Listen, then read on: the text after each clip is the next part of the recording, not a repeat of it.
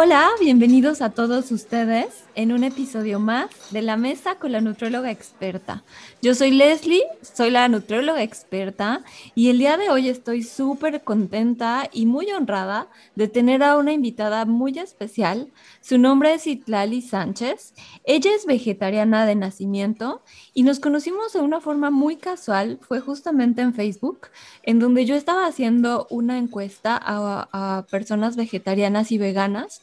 Y, bueno, eh, recibí una, un, la verdad, un apoyo y una respuesta muy linda de la comunidad. Y bueno, eh, conocí a Citlali de esta forma y la invité para que grabáramos este episodio porque Citlali tiene mucho que compartir hoy en la mesa con la nutrióloga experta. Citlali, te doy la bienvenida a este episodio. Y bueno, yo ya te presenté, pero por favor, me gustaría que nos contaras más de ti y cuál ha sido tu historia en este camino hacia el vegetarianismo buenas tardes en donde sea buenas tardes y buenas noches a quienes nos escuchan. Yo soy vegetariana de nacimiento. La edad actual que tengo son 42 años. Es el tiempo que tengo más el tiempo de gestación. Entonces, estoy aquí para apoyarlos. Me dedico actualmente a la docencia. Doy clases de inglés a nivel secundaria. Y lo que quieras preguntarme, Leslie, adelante. Muchísimas gracias, Itlali. Em, la verdad es que estábamos platicando justo detrás de, este, esta grabación que tienes una historia muy linda, muy peculiar. Cuéntanos más acerca de cómo fue esa transmisión de este, este estilo de vida y esta forma de alimentarte. Eh, ¿Cómo fue pues, este vegetarianismo generacional del cual me platicabas? Bueno, empecemos por la historia. Mi abuelo, de parte de mi papá, padecía epilepsia y él llegó a llevar muchos tratamientos y el que más le funcionó fue cuando llegó con un médico naturista y le empezó a explicar el por qué alimentarse sin la carne, qué carne iba a comer para que no tuviera episodios tan seguidos de la epilepsia. Mi papá se casa, logran embarazarse de mí y mi mamá casualmente deja de comer la carne porque no se le antojaba, le daba asco. Y mi papá dijo, pues no hay problema, hay alimentación vegetariana, vamos a seguirla. Entonces ellos de comer carne, por ese primer embarazo que se logró, que fue donde yo venía, dejaron de comer carne. Entonces nazco y mi mamá no me pudo amamantar por, por cómo se dio el parto. Ella le generaron una infección y entonces con infección tiene que tomar antibiótico y la leche ya no se vuelve apta para el bebé. Entonces optaron, como cualquier bebé, a darme leche de polvo. Llego a los tres meses de edad y dice mi mamá, esta niña tiene mucha diarrea y le cambiamos la leche y vuelve a diarrea. Y mi papá dice, vamos a llevarla con el médico naturista que atendía a mi papá. Y entonces me llevan con el médico naturista. Y este señor les dice, es que su hija es vegetariana, no tienen por qué darle producto de vaca. La leche de vaca es para los becerros, la leche de mamá es para los bebés. Entonces vamos a darle lechada de almendras, lechada de piñones, de pistache, de nueces, de avena. Y me empezaron a alimentar con leches vegetales y papillas todas de frutas. Y así fui creciendo. A los 3, 4 años, que yo ya tenía dos hermanos más, resulta que mi hermano siguiente sí llegaba a comer carne, pero a mí no me la daban. Entonces eso era muy raro, porque era una diferencia. porque siendo hermanos, él sí y yo no? Y pues en mi aventura de, pues yo soy igual a él, voy a comerlo, sorpresa, a los tres años tuve mi primera intoxicación por un pedacito de chorizo, que empecé a tener muchas náuseas y me empezaron a salir granitos. Entonces fue así de, mis papás, ¿qué hiciste? y entonces comí de la comida de mi hermano. Pues, se, me, antojó, ah, quise probar. Sí, y entonces ahí empecé a descubrir de, ah, soy diferente, sí soy diferente. Coincide que me meten a un grupo escultista y ahí se desarrolló más esa parte del vegetarianismo. Pero de ahí mis papás optaron porque todos vegetarianos, porque es mucho trabajo tener a alguien que come carne y alguien que no la come. Entonces mis padres, teniendo el conocimiento, optaron por llevarnos a una alimentación vegetariana. Cuando me caso, me caso con un hombre vegetariano. Por lo tanto, mis dos hijos siguen la misma dieta, porque aquí en México la mujer es quien lleva la alimentación, la mujer es la que cocina. Entonces, si la mujer no tiene las herramientas para cocinar de modo vegetariano, va a costar mucho trabajo hacer esa transición. Yo aprendí todo eso a lo largo de todo lo que es mi vida, que me tocó tener un esposo vegetariano, tener a mis hijos que están conscientes y que los médicos me hayan dicho es que tienes que comer pescado, tienes que comer pollo. ¿En qué se basa usted, doctor, para decirme eso? Si yo ya llevo tanto tiempo de vida sin comerlo. Me hicieron una cirugía neurológica en el 2007. Entonces, la primera reacción fue, esto te pasó porque no comes carne. Y yo, mm. no, esto pasó porque nací por forceps y pudieron haberme apretado mal la cabeza, tuve dos golpes de cabeza y tal vez eso causó el problema este, arterovascular en el cerebro. Entonces, me hicieron la cirugía y se sorprenden los doctores que ellos decían, en una semana vas a hablar. En tres días yo ya estaba hablando, ya me estaba poniendo de pie.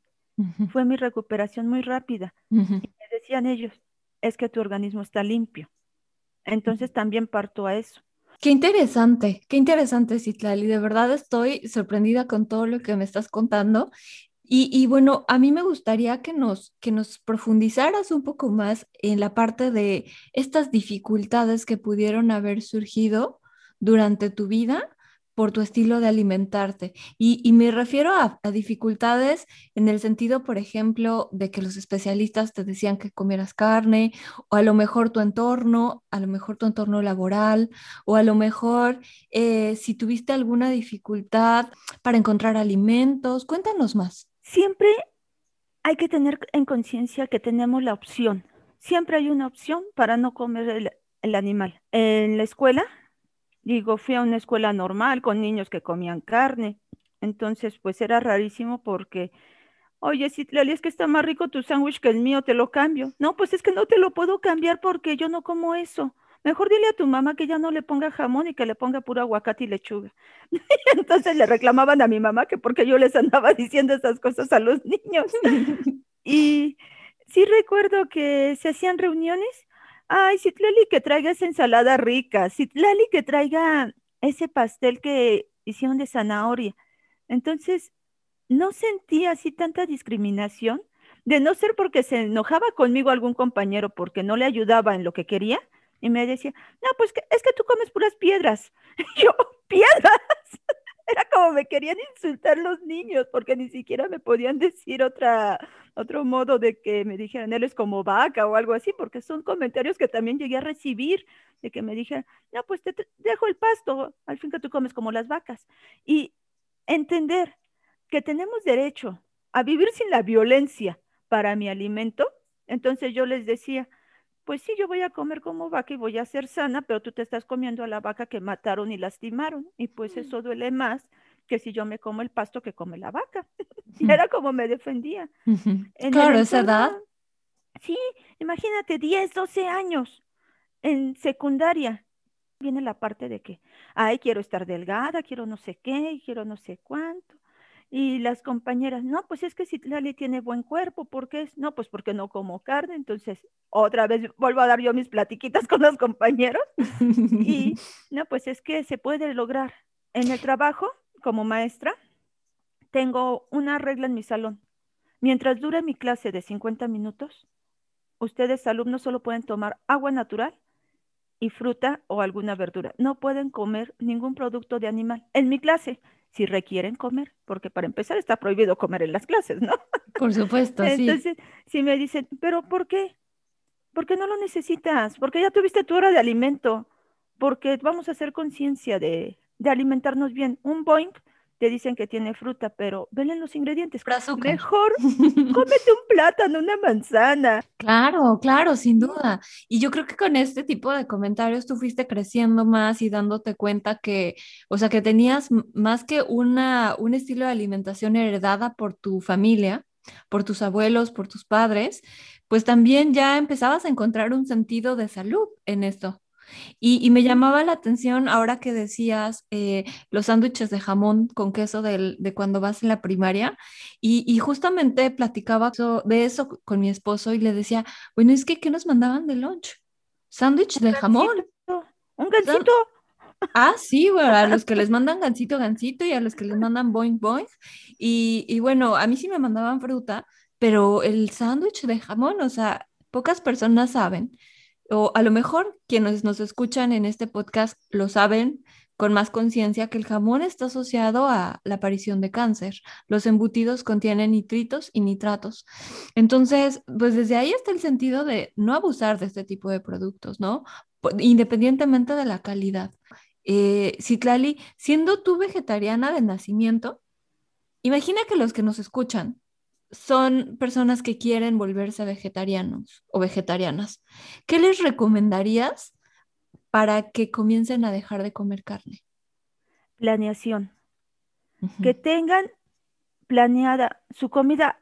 Si no pueden planearla a más de tres días, por tres días. Si puedes planearla una semana, planeala una semana que tenga los elementos necesarios con los que te vas a alimentar para que no recurras a la típica pechuga de pollo, a las salchichas, al jamón. Tienes que tener en conciencia que tu cuerpo merece respeto y ese respeto y amor se lo vas a dar tú desde lo que metes aquí en la boca. Entonces, lo que puedo recomendar es planeación y que sepan que la alimentación vegetariana no es cara porque se tiene ese concepto, porque van a un restaurante vegetariano y resulta que una hamburguesa te cuesta 75 pesos. Claro, la Beyond, ¿no? Que está de moda. O la de Burger King cuesta 99 pesos. Ah, este, pero no es el caso. Tú puedes hacer tu hamburguesa, digo, tranquilamente, pones a remojar la linaza y ese va a ser lo que va a funcionar como huevo. Si puedes comer el huevo, le pones huevo. ¿Qué puedes usar? Puedes usar la soya, puedes usar champiñones, puedes usar avena. Puedes hacer tus este, guisados desde el sábado o el domingo y ponerlos en porciones que vayas a tomar. Se congelan y ya las vas sacando a descongelar. Entonces, es planeación, planeación totalmente. Se nos descompuso aquí en la casa el refrigerador y viene el muchacho, el, técnico, y lo primero que dice, este refrigerador huele rico. y yo, ¿cómo que huele rico si tiene todo echado a perder después de dos días que no nos habíamos dado cuenta? Dice, es que no hay carne. Dije, wow, qué padre se, se oyó eso. Fue una cosa que me sorprendió que alguien tan mundano, tan, tan ordinario, se diera cuenta de la diferencia que hay en mi refrigerador. Con el olor. Con el olor. Sí, es que pasa a un mercado Huele donde están las carnes, huele la muerte, pasa las verduras, huele la vida, huele la alegría. Y, por ejemplo, imagino que tú ya tienes estas recetas transmitidas por tu mamá o por tu papá o por tus abuelos, entonces tú ya tienes como que toda esa gama de, de, oportunidades que a lo mejor muchas personas no las, no las tienen y tienen que investigar. A lo mejor ahorita con el Internet es más fácil, pero les falta como a veces esa creatividad, ¿no? Sí, es entender, bueno, ¿qué voy a hacer? Y sí, tenemos ya muchos canales. De acuerdo a lo que me explican en el yoga, estamos en el segundo grado de la era del Acuarios, que es la era del saber. Por eso, estrepitosamente el mundo cambió de 1950 para acá. Se vinieron una cascada de tecnologías, de, de modos de acceder a la información que lo tenemos ahorita. Y es mucho, usa tu gusto, nuestro gusto es muy personal. Entonces hay a quien le gusta lo salado, hay a quien le gusta lo dulce, hay a quien le gusta combinar la piña con los champiñones. Claro, claro, y es, y es además muy independiente, es muy, es muy particular el gusto de cada persona.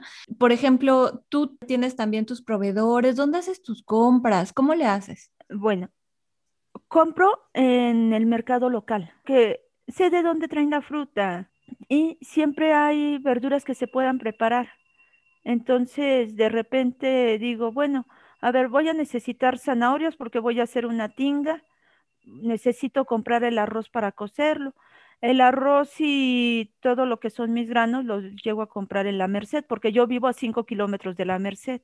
Hay quien vive más cerca de la central de abastos, pues es una buena opción ir a la central de abastos. Que digo, dependiendo de cómo sea tu necesidad. Si tu estilo de vida te permite ir al súper y comprar ahí todas las cosas, adelante. También es analizar tu economía, cómo está, porque yo no te puedo decir exactamente, vete a este lado y cómpralo. Entonces, sí, es así como que vete a lo local, vete a lo cercano. Y ahorita tenemos por el servicio de internet muchos, así como que negocios que te pueden surtir de, de los productos veganos o vegetarianos que necesites. Pero llego a Yo, comprar eh, ahí en Soy Amigo, En Soy Amigo. Sí, ¿Tienen sitio web? sí, así. Genial. Soya con Y Ajá. y seguido, amigo. Amigo. ¿sí? También hay un sitio que se llama Germina eh, y también es de, de dueños que son vegetarianos y venden este tipo de productos. Entonces pueden buscar también, eh, hay muchas tiendas que ahorita están surgiendo y que están naciendo gracias a las necesidades de las personas que no comen carne. Ya somos más grande la comunidad. Cuéntanos. Eh, mira, cuando era muy niña, éramos tres hermanitos nada más, todavía no nacía la más pequeña, y mi papá nos llevaba a restaurantes vegetarianos. Y íbamos al restaurante que está ahí sobre la calle de Madero, que todavía sigue. Íbamos a otro que se llamaba Las Fuentes, que ya no existe. Íbamos al Yuc, íbamos a la cumbre. Y de ahí nos dimos cuenta que hacía falta más cosas. Luego me invitaban por fiestas a un Burger King, a un McDonald's. Yo decía, ¿y por qué no es el mundo más noble? ¿Por qué no hay más, más opciones? Pero sabía que yo no era la única que tenía ese pensamiento. Entonces sí se fue haciendo más conciencia. Me sorprende que una compañera en secundaria que no me llevaba muy bien con ella, de repente me vuelve a localizar y me dice, oye, Citlali, necesito recetas vegetarianas porque mi esposo se enfermó y le dijeron que tiene que ser vegetariano. Dice, y pues yo sé que tú me puedes ayudar. Y entonces eso es padre que de repente se acuerden que hay alguien que te puede guiar. Es bueno, pero sí veo que ya hay muchísima más opción. Me sorprende que de repente llego a una fonda y ya saben que soy vegetariana y me digan, mire, aquí tengo esto y esto, pero no se preocupe, se lo cambio por esta otra cosa. Entonces, ahí veo que hay más conciencia ya. Qué interesante. Y, y qué interesante que también la gente se está dando cuenta de la necesidad de las personas que, vegetarianas y, y veganas, ¿no? A mí me encantaría que nos contaras cómo le haces eh, o cómo le has hecho cuando te invitan a un lugar. Bueno, ahorita por la pandemia es mucho más difícil reunirnos, sí. pero en tu pasado, eh, te invitaban a algún lugar donde iban a comer, eh, por ejemplo, carne asada, se me ocurre, o a lo mejor un restaurante o donde había un evento especial y entonces la mayor parte de lo que había en el menú pues no era vegetariano. ¿Cómo le haces? ¿Qué estrategias tenías tú para como llegar a ese lugar? Y sin tampoco ser la persona que se llevó el topper, o no, así que llegas con tu topper, o ser la persona como diferente. Para empezar, cuando te invitan a una comida, come en casa, por favor. No vayas con el estómago vacío. Nunca, nunca se te ocurra ir a alguna reunión con el estómago vacío. Es terrible el mundo en ese aspecto. Piensan, van a ser unos 15 años y piensan todo en carne. Y no, el mundo no es así. Hay otras variantes. Entonces, ¿qué me ha pasado? Mira, ahorita que me estabas diciendo, te invitan a una reunión. Como te dije, soy profesora en secundaria. ujú, Yo doy la materia de inglés, tengo a mi compañero de música. Entonces me dice el compañero de música, oye, ¿qué crees, Citlali? Vamos a hacer el cierre del año. Era 2018. ujú. Este, te invito a la reunión que hace la editorial para los maestros de música. Y entonces llego, te empiezan a servir. Lo primero que nos sirvieron fue agua de horchata. Yo dije, ay, qué padre, esto se ve muy bonito. Todo va bien. no, todo va bien, ya tengo agua. Y empiezo a oler, esto huele como a barbacoa. Pues sí, era barbacoa con caldo de barbacoa. Y me dice mi compañero, pero sí tiene garbanzo. Y le digo, pero esos garbanzos ya están todos llenos de la grasa del animal. Yo no puedo comer eso, no puedes pensar, tiene garbanzo. Le digo, mira, déjame, me pregunto ahorita aquí a los que están sirviendo, ¿qué ¿Qué más? opciones hay? Y ya me dicen, tenemos ensalada de nopales y le podemos hacer unas quesadillas. Perfecto, ahí se solucionó mi mundo. Normalmente, si es una taquiza, hay arroz y frijoles. Pongan un guacamole. Yuhu, ya tengo un punto más a favor. Pero digo, ya no se está haciéndose todo a cerrarse a pura carne. Va siendo más, más abierto. Y, y, esto que mencionas es muy curioso, que, que a veces la solución la tienes tú, pero no lo haces porque crees que quizá a lo mejor ahí entra el síndrome del impostor de no, tal vez no va a haber opciones, pero siempre acercarse a preguntar, yo creo que ah, no cuesta nada, ¿no?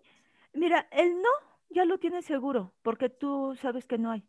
Y cuando preguntas y te dicen sí hay, ya ganaste. Sí. Muy buena opción. Eh, y bueno, creo que, que, todo lo que nos estás compartiendo es oro molido, así puro para, para las personas que están en este proceso y también para quienes son vegetarianos y se sienten solos, que se sientan a lo mejor eh, eh, en solitario haciendo este tipo de cambios o en solitario comiendo de, de esta manera. Y, creo que esto mm, es común cuando tu familia no es vegetariana, ¿no? Entonces, ¿podrías recomendarle a, la gente que nos escucha algún sitio, eh, algún grupo, algún libro? Si nos puedes recomendar un grupo, recomiéndanos un grupo en Facebook. Toda la información que tengas, Itlal, es muy valiosa para quienes nos escuchan. Mira, los libros que yo llegué a tener sobre alimentación vegetariana, los compró mi papá en la librería del Yuk. Lo que serían los sitios web, pues está el de veganos y vegetarianos. Y del grupo donde yo participo, este grupo donde me metieron mis papás siendo muy chiquita, es el de Exploradores Caris. Este grupo lo pueden buscar como Exploradores Caris con K, porque es una organización, es una organización a nivel mundial y está muy interesante. Lo vamos a anotar en las notas de este episodio para las personas que quieran unirse a ese grupo. ¿Y en Facebook tienes algún grupo preferido? Nada más del de veganos y vegetarianos es el único que tengo. El otro es gatolicismo y es de gatos. Y los gatos no son vegetarianos. Eso ya lo entendí. Que mi gato coma brócoli y coma nopales es porque le gustan, pero no lo puedo alimentar de eso. Entonces es entender que cada ser tiene su alimentación especial. Y yo, por mi respuesta a mí, me tengo que alimentar de cierto modo. Claro, y, es, y, y eh, también creo que es importante que si están en proceso de transición, eh, pues busquen información, información válida, información confiable, que venga de especialistas, de médicos, nutriólogos o especialistas en el área de la salud que conozcan la nutrición basada en plantas y que conozcan el vegetarianismo, porque de otra manera vas a toparte con las experiencias que nos contabas de los médicos que te decían que comieras otra vez carne, ¿no? Sí. Digo, tengo en conocimiento gente que fue vegetariana y empezó a comer carne. Y es así como que el vegetarianismo queda en dos etapas.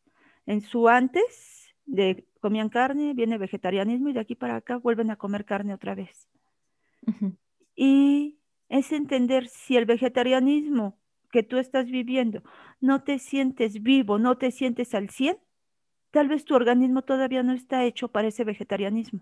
Yo tengo ahorita mi pareja, llevo cuatro años con él, y él de toda la carne que comía, poco a poco la ha ido bajando, porque resulta que luego me dice, oye, ¿qué vas a hacer de comer? No, pues esto, ay, ¿cómo contigo? Y entonces él le decía, no, mira, en la comida vegetariana tienes que aprender que ya está sazonada, pruébala y tal vez no necesitas el chile. El chile lo requieres porque la carne sabe re feo y por eso lo tienes que guardar el sabor. Así siempre es mi pensar, porque digo, yo nunca me he comido un bistec, nunca me he comido pollo. Entonces, para mí es así como que, pues, ¿qué razón tienen para echarle salsa? Pues tienen que guardar su sabor. Y ahorita que nos cuentas, bueno, más de ti, de tu, de tu familia, eh, de, de, tu pareja, ¿cómo, ¿cómo le has hecho ahora con tu pareja que come carne? O sea, ¿cómo gestionas esta relación sin que haya esa fricción? Se requiere mucho amor. De veras que el amor es la clave. Él no me lleva a comer a donde sabe que no va a haber opción para mí. Íbamos de regreso y me decía, ¿qué vas a comer? Le digo, hoy no tengo nada pensado, no sé si vamos con Mauri. Mauri es un muchacho que está en el mercado aquí en La Malinche y hace ensaladas. Tiene tres ensaladas que no llevan pollo y tiene dos con pollo. Entonces, pues él es una buena opción para mí porque te vende el, el trastecito de medio litro. Mira, tengo aquí este plato.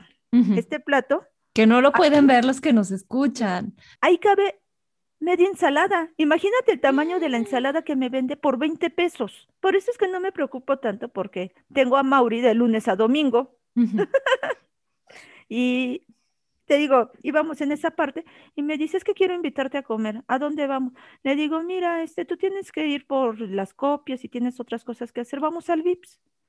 Llego al Vips y ya me conocen que soy vegetariana y le digo a la señorita, oye, préstame la, el menú del día, ¿ya lo tienen? Y lo primero que veo ahí, que salté de emoción, chile relleno de queso panela. Dije, Ya estuvo. sí, porque las opciones en el Vips es o una ensalada o unas enchiladas rellenas de queso. Ayer de veras que me dice, lo que tú comas yo lo voy a comer. Y le digo, mira, viene con frijoles, yo lo quiero con arroz. Dice, a mí también con arroz. Y me dice, ¿qué sopas hay? Y le digo, la del día es de queso, yo quiero crema del día. Y me dice, yo quiero una de fideos. Y me llamó mucho la atención que se lo está comiendo y me dice, tiene jamón. Y le digo, chin, se me pasó que por eso yo no las pido en el Vips. Pero ya no peleamos, yo no le digo, no te lo comas. Y Solito. él, sí, es así como que, mira, no fue a propósito, fue así como que él se le antojó oír fideos. Claro. Y entonces a veces así pasa que, que te mueves mucho por el antojo y a él no le hace daño. Entonces, no le puedo pedir que cambie de un momento a otro así drásticamente y a partir de ahora ya no vas a comer eso. Tiene que ser muy gradual. Aquí mi mamá, por ejemplo, todavía consume leche de vaca. Yo ya hice el cambio a la leche de soya. Entonces ayer hace su licuado de fresa y me dice, pásame tu soya y de una vez te licuo tu soya.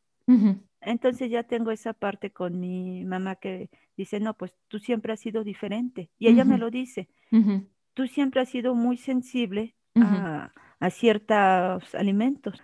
El saber que, que pues soy diferente Claro, claro, sí, y, sí. y así me vivo. Digo, yo agradezco de veras al Creador el estar aquí, el que me hayan permitido nacer. En mayo es mi cumpleaños, el día 21 de mayo, y me sorprende, el 21 de mayo es en la semana 21 del año. Entonces es así como que, oye, qué padre es el 21 de mayo, en la semana 21, y me ponen el nombre Citlali, que significa estrella. Me toca el signo de Géminis, me toca tener este doble fuerza. Entonces es así como que todo, todas las estrellas y todo el universo se puso a favor mío. Para yo venir a hacer un cambio a este mundo. Qué Y creo que lo estoy, lo, lo estoy logrando de poquito en poquito.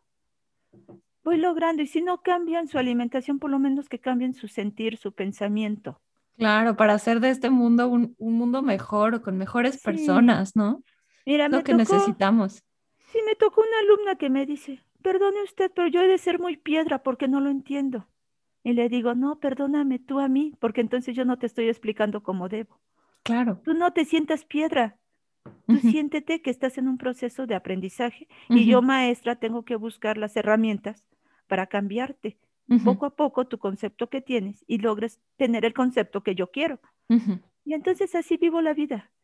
Qué lindo, me, me, la verdad es que me, me está, hasta se me pone chinita la piel de escucharte y transmites mucho, la verdad es que transmites mucha, una energía muy bonita, Citlali, y Gracias. yo te agradezco mucho que, que nos compartas en este espacio todo lo que es eh, este proceso, todo lo que has vivido desde que naciste, porque estoy casi segura que esta información va a ser muy importante para quienes quieran tomar una decisión de no transicionar o solos. solos, Sí, claro, claro. Y, y también quería preguntarte algo para finalizar. ¿En toda tu vida te has suplementado? ¿Te suplementas con alguna vitamina, algún mineral? Porque sabiendo que la Mm, vitamina B12, ¿no? esa B12 Esa es, B12 que está en la es carne roja. complicación. Sí, Sí. está muy, muy bajita en los champiñones, ujú, es lo que tengo normalmente. Y mucho tiempo tomé la levadura de cerveza amarga, que viene en polvo disuelta en agua. Ok. Entonces, Pero si te suplementas, ¿tomas algún suplemento? no, es lo que tomo. No, no lo he necesitado. No tiendo a enfermarme, no ¿No? tiendo a estar enferma.